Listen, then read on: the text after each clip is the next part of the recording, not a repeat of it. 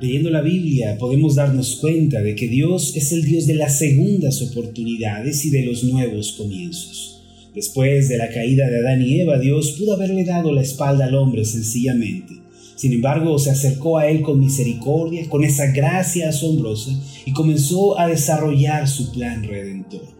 Asimismo, cuando la nación de Israel, rebelde, le dio la espalda al Señor, abrazando la obstinación, abrazando los ídolos, Dios prometió restaurarles y bendecirles. Incluso David, el gran rey de Israel, después de pecar y de ser reprendido por el Señor, recibió la bendición de la segunda oportunidad. Quizá el evento más asombroso y destacado sobre la segunda oportunidad es el evento de la cruz de Cristo.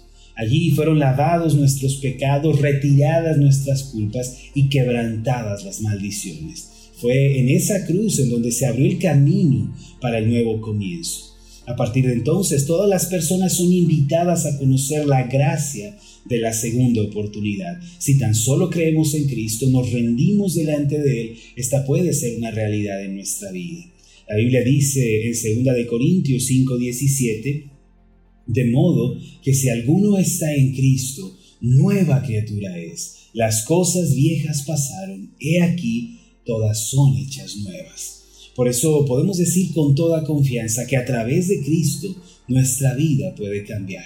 Uno de los pasajes más alentadores de la Biblia con relación a lo anterior, eh, mismo que señala la bendición del cambio, es Eclesiastes capítulo 3 en este pasaje se nos revela que la vida no siempre vamos a ser afligidos, no siempre vamos a sufrir, sino que también va a haber un tiempo de gozo, de cosecha, de victoria. Eclesiastés capítulo 3 versos 1 al 4 dice lo siguiente, todo tiene su tiempo. Y todo lo que se quiere debajo del cielo tiene su hora. Tiempo de nacer y tiempo de morir, tiempo de plantar y tiempo de arrancar lo plantado tiempo de matar y tiempo de curar, tiempo de destruir y tiempo de edificar, tiempo de llorar y tiempo de reír, tiempo de endechar y tiempo de bailar. En esta porción de la escritura, Salomón, el rey sabio, nos señala que la vida es un constante arriba y abajo y que siempre podemos esperar temporadas tanto buenas como amargas y por eso resulta necesario y fundamental aprender a vivir con una buena actitud y poner buena cara sea cual sea el tiempo que nos toque vivir. En nuestra vida a veces experimentamos fracasos y derrotas, es cierto. Es ahí cuando muchos se entregan a una mentalidad de frustración y se repiten a sí mismos, yo no sirvo para nada, yo nunca voy a poder lograr algo. No obstante, esta clase de pensamientos no honran a Dios ni nos guían a nada bueno. Se dice que John Bunyan en el siglo XV se destacó por ser un gran predicador y escritor de la época. Aunque asistía a la iglesia debido a las insistencias de su esposa, en un principio él no era un cristiano verdadero. No fue hasta que escuchó una predicación del pastor Elstow que fue sacudido y llamado por el Señor, y a partir de ese entonces se consagró a la obra de Dios, estudió y se convirtió en predicador. Más tarde, por causa de las amenazas de un grupo radical, él fue encarcelado por predicar la palabra de Dios. En aquel calabozo, él comenzó a desanimarse y a frustrarse, al punto de decir, ¿qué propósito bueno puede haber con todo esto? ¿Qué bendición puede salir de una situación como esta en la cual yo estoy en la cárcel? Sin embargo, el Señor le reveló cuál era el gran propósito de todo ello. Fue durante su estancia en la cárcel la cual duró cerca de 12 años que él se dedicó a escribir. Además comenzó a predicarle a los presos y llevó a muchos a los pies de Cristo. Entre las obras literarias que escribió se encuentra el famoso libro El progreso del peregrino. No sé si ustedes hayan tenido la bendición de leer esta obra literaria, los invito a buscarla, El progreso del peregrino. Cómprenla porque es una bendición enorme. En él Bunyan relata su propia experiencia cristiana y su transformación a los caminos de Dios. Al final, después de ser puesto en libertad, este libro llegó a ser el más vendido después de la Biblia. La cárcel y el frío del calabozo trabajaron en conjunto para el propósito de Dios. Mis amados, muchas veces Dios va a usar la frustración, Dios va a usar una situación adversa para revelarnos un gran propósito. Luego de un fracaso, luego de una derrota. Es cierto, debe haber un momento para llorar, así como nos dice la Biblia, debe haber un momento para lamentar, para reflexionar también, pero si nuestra actitud no cambia del lamento al arrepentimiento, nunca vamos a poder superar esa situación. Después de una caída, uno debe pasar de lamentarse a arrepentirse. La palabra arrepentimiento en griego significa, en pocas palabras, un cambio de mentalidad. Eso significa ver las cosas desde otra perspectiva, es cambiar de dirección, tener un cambio de corazón y de actitud.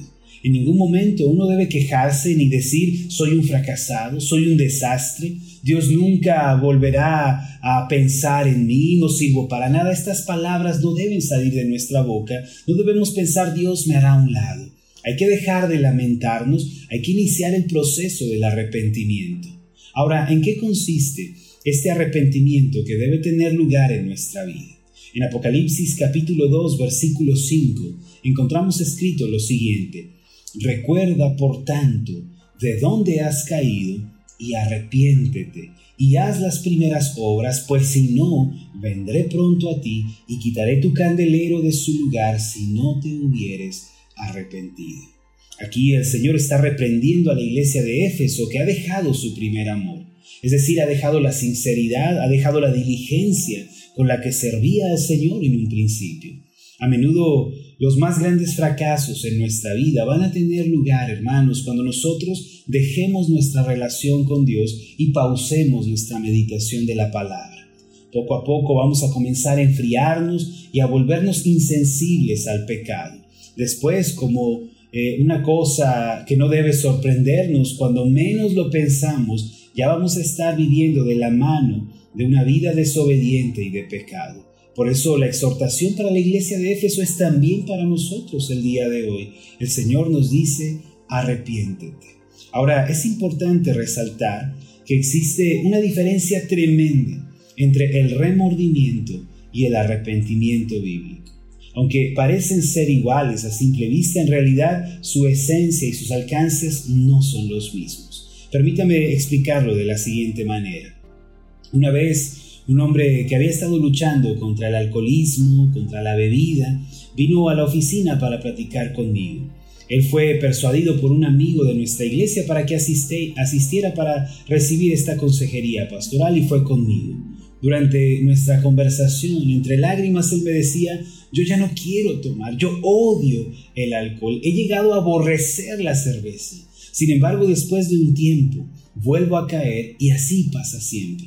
Yo le dije, entonces, lo que usted tiene es mero remordimiento, no un arrepentimiento genuino.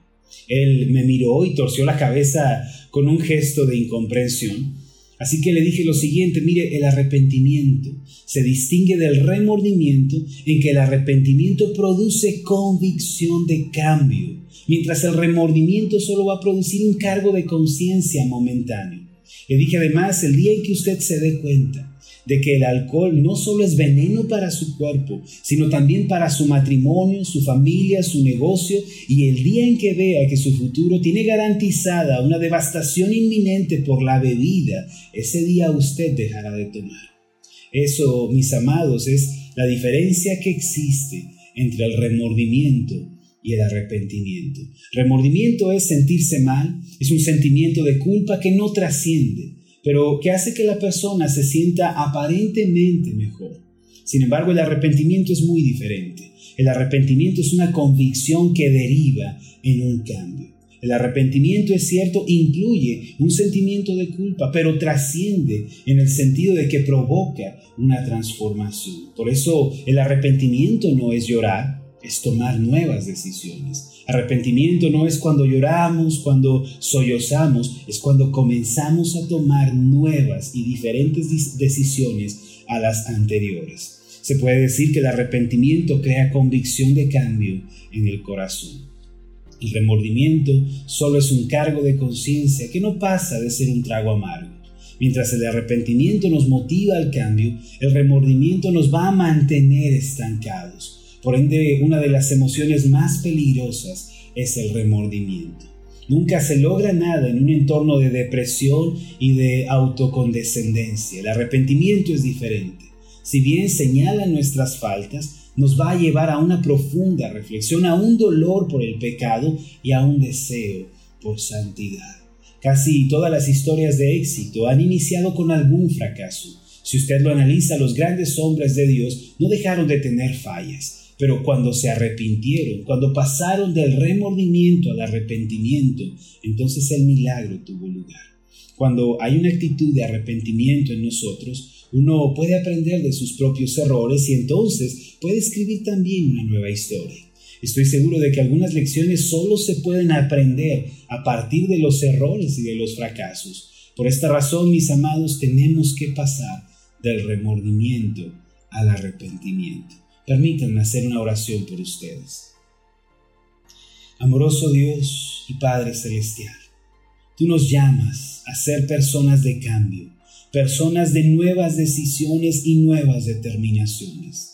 Amado Dios, permite que nuestra mente y corazón se abran para recibir tu palabra. Así como a la iglesia de Éfeso, tú nos dices a nosotros, arrepiéntete de donde has caído.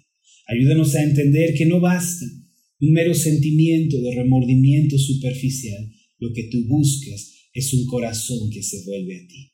Padre, que este sea nuestro sentir a partir de ahora. En el nombre de Jesús. Amén y amén. Hola, ¿qué tal? Mi nombre es Marlon Corona, soy el pastor de la iglesia Ascender en la ciudad de Zapopan, Jalisco, en México. Le agradezco mucho por haberme seguido con esta meditación. Mi oración siempre es que usted sea prosperado en todas las cosas y goce de una buena salud, así como prospera en su alma. Lo invito a que ore por las meditaciones Ascender y le pregunte a Dios cómo puede usted ser de bendición para este ministerio. Las meditaciones Ascender son impulsadas y apoyadas por nuestros oyentes. Reciba un fuerte abrazo de mi parte. Que Dios le bendiga. Hasta la próxima.